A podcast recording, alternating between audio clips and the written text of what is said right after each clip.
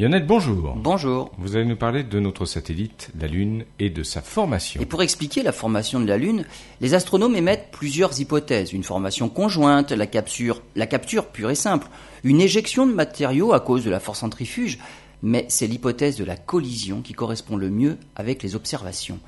Alors que la Terre venait de se former, elle aurait été percutée par un objet de la taille de la planète Mars. Cet objet est même baptisé Theia. Mais la collision n'explique pas complètement la composition de la Lune. Les modèles montraient que la Lune devait contenir 80% de matériaux issus de Theia et seulement 20% de matériaux issus de la toute jeune Terre.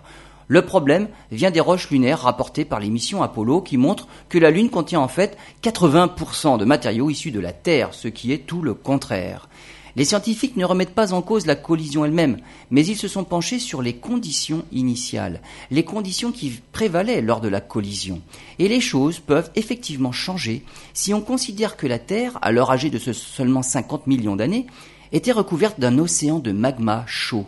Les modèles informatiques montrent que dans ces conditions, un objet solide comme Theia qui percute la Terre, pas encore solidifié, provoque un échauffement du magma terrestre bien plus important que celui subi par Theia. Le magma se dilate et est arraché bien plus facilement pour former la Lune. De quoi maintenant réconcilier la théorie de l'impact avec la composition des roches lunaires.